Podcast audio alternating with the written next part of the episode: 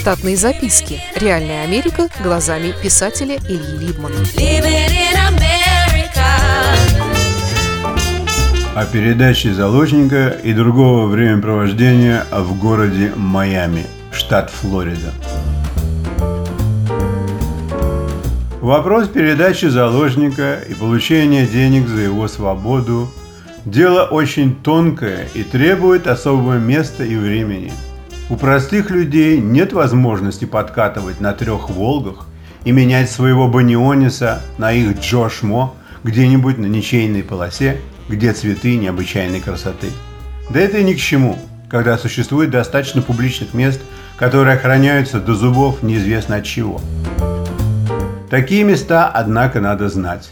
Важно также дать понять обеим сторонам обмена, что консультант, который физически такой обмен производит, вовсе не живая мишень для их упреков или разборок с применением грубой физической силы, а негашиатор, с которым обе стороны подписали разовый контракт и которому они должны следовать.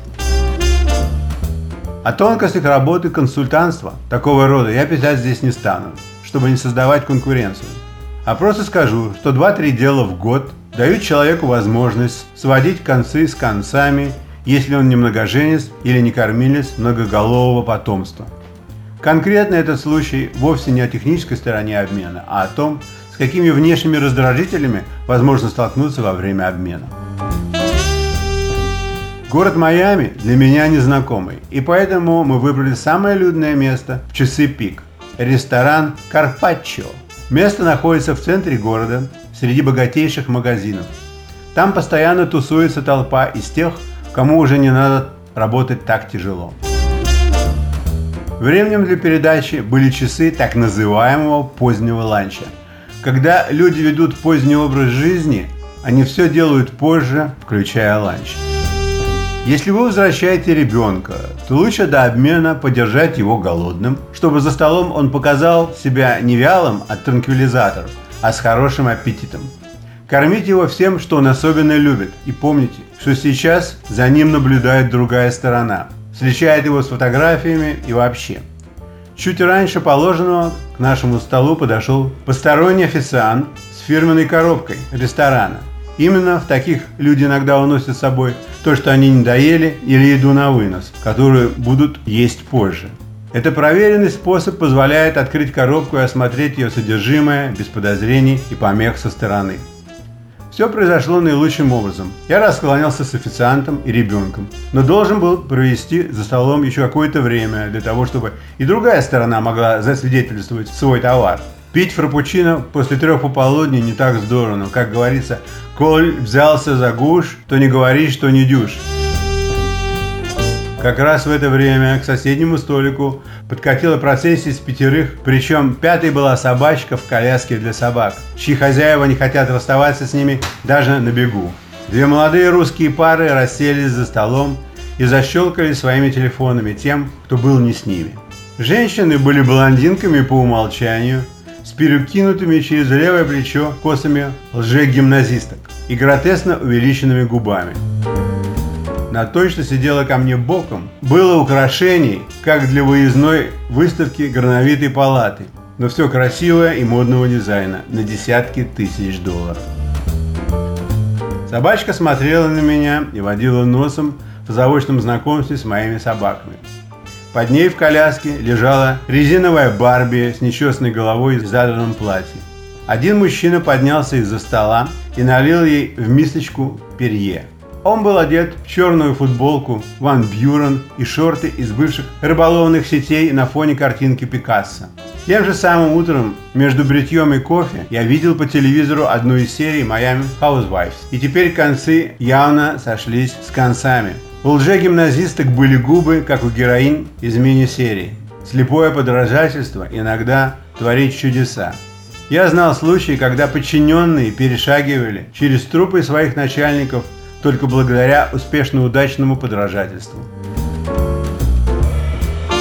Лже-гимназисткам не надо было становиться никем больше, чем они были изначально, а примитивный рефлекс подражательства сделал их похожими на губастых шведских игрушек гномов. Подумал себе, что с такими губами не просто держать пищу и язык за зубами. Там были явные милые щели, через которые могла просачиваться жидкая еда, и всегда был виден коралловый язычок. Когда с Фрапучино было покончено и негативных знаков внимания по поводу обмена не последовало, я отправился в магазин Нейман Маркус. Конечно, не за покупками, а так. Раньше бывало, я заходил туда примерять вещи и критиковать их изготовителей. Тогда продавцы должны были встать на защиту своего товара с одной стороны, но и не хотели потерять меня как потенциального покупателя с другой стороны. Поэтому они демонстрировали свой ум или неуклюжесть мышления, тривиальной фразы из мульта «давайте жить дружно». Особенно впечатляет там отдел женской обуви. Качество и цены товаров довольно оторваны от реальной действительности, но это не мешает восхищению красотой линий и удачливой наглостью втюхать товарец, который не выдержит одного обеденного присеста с шарканием под столом. Все было как обычно. Парочка южноамериканских шлюшек отмывали наркотические деньги своих кавалеров последние ночи, покупая шарфы, перчатки и ботфорты, прошитые золотой гладью. В отделе косметики магазинов такого порядка всегда есть на что бросить взгляд человеку, уважающему ручной инструмент с электроприводом. Все эти тонизаторы кожи и устранители целлюлита вовсе не достижения науки и техники, а обычные бытовые инструменты, но одетые в другую одежду. Обычный шлифовальный утюжок для обработки деревянных поверхностей узнаваем с первого взгляда, а стоит он в 8 раз дороже, чем его старший брат. Психология изготовителя проста. Одни и те же механизмы вставляют в разного цвета корпуса, оснащают разными насадками и продают в разных местах под разными именами производителей. Как отрадно было увидеть одношайбовый индустриальный полотер, модифицированный устранитель жира и целлюлита в нежелательных местах. Он поменьше размером и был похож на переточный котелок с двумя ручками вместо полей.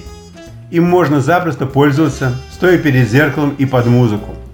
Ход моих мыслей был отловлен и озвучен загорелым полным мужчиной с визгливым голосом. Он обращался к другу, Степанычу. «Нам надо еще многому поучиться у этих негодяев. Не просто воровать вагонами, а делать из дерьма конфеты». Степаныч беззвучно смотрел на устранитель жира и ничего не ответил. Зато выглядел более чем живописно сам, даже для такого яркого штата, как Флорида – Пестро расписанный под китчеля топик живописно не спадал до края винтажных шортов, а на ногах флип-флапс вьетнамки, сработанные вручную из мотоциклетной резины. Степаныч мог бы запросто быть частью постера, олицетворяющего радость активного отдыха на море. Лицо у него, однако, явно не соответствовало одеждам. Он выглядел угрюмым. У обоих мужчин были неестественно большие с пористым покрытием носы, и малороссийский говор, который выдавал из них пьющих хохлов. Тем временем в любимом мной женском обувном отделе двое приказчиков с похвальным усердием подбирали обувь для жены Степаныча и двух других жен. На Гелфренш они не тянули ни красотой, ни возрастом. Подбор обуви велся на базе словесного описания и нескольких фотоизображений на телефоне одной из них – в каком-то смысле хохлы могут переплюнуть русских. Я могу быть тому свидетелем. Из трех женщин только одна знала кое-что по-английски, но все равно предпочитала не говорить, а жестикулировать. Они искали пару спортивно-прогулочной обуви от Мерсачи, усыпанную кристаллами Сваровски. Приказчики чувствовали, что перед ними серьезные покупательницы, которые за ценой не постоят и волокли к примеркам все самое-самое.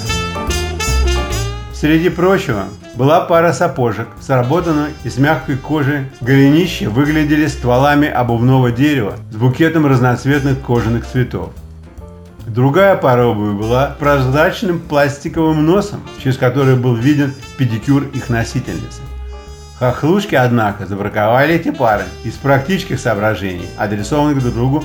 На цветках зимой образуется ледяная корка, которая потом медленно тает в помещении и образует лужи на полах а прозрачный нос обуви явно показывает, что человек выпендривается. Тем не менее, они купили три пары обуви за 4 с лишним тысячи. За обувь платил тот, что был в яркой майке и винтажных шортах. Приказчики остались довольны. За один день они заработали как за неделю. Штатные записки. Реальная Америка глазами писателя Ильи Либмана. Читайте книги русского писателя современной Америки Ильи Либмана. В них живо и не скучно описываются нестандартные ситуации, происходившие с бывшими гражданами Советского Союза на фоне американского урбанистического ландшафта. Повести «Алиса» с Райкой, «Второе дыхание», «Время апельсина» и «Малыш 21 века» можно приобрести в интернет-магазине Литрес или на сайте писателя читаливы.ру.